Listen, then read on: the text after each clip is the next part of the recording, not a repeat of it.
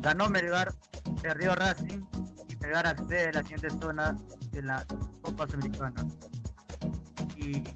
para poner esto en plano mayor, cuando todo parecía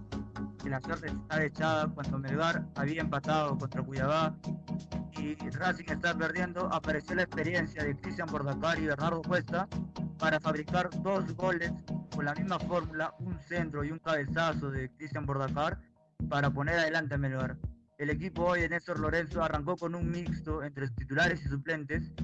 No inició bien, inició un poco confiado, por así decirlo.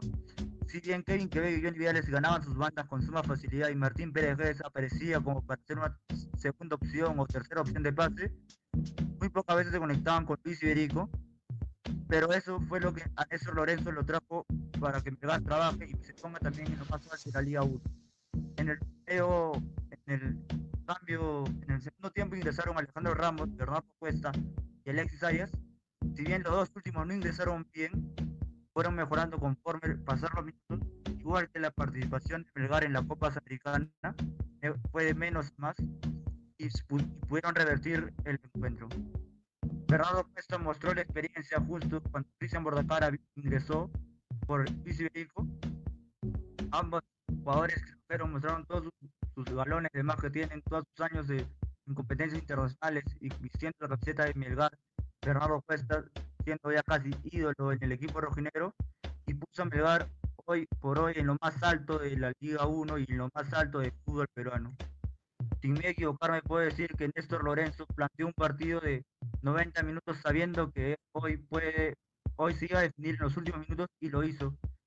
guardó a Bernardo Cuesta y a Cristian Bordacar, dos de sus principales figuras, para ponerlo sobre el final y para revertir la llave. Y logró, le trajo resultados hoy al técnico argentino,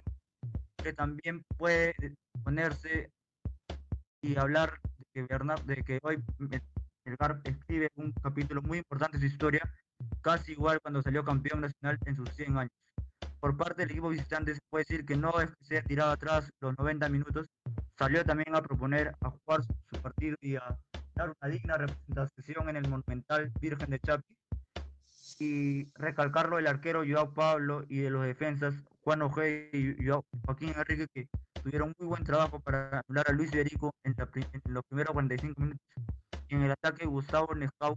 fue un muy buen este, atacante que presionaba en la defensa de Melgar, interceptó algunos pases interesantes y fue el, el que por algún momento puso a Melgar en una situación muy incómoda al anotar el 1 1 final para finalizar este comentario, hoy Melgar demuestra que Alianza Lima, Cristal o la U cuando participan no solamente representan a Perú, sino también Ayacucho cuando le planteó un partido interesante a Sao Paulo en el Estadio Nacional, cuando Cusco este, y Melgar presentaron, plantearon muy buenos partidos y hoy Melgar elimina un candidato de la Copa Sudamericana en la fase de grupos y puede acceder mañana al sorteo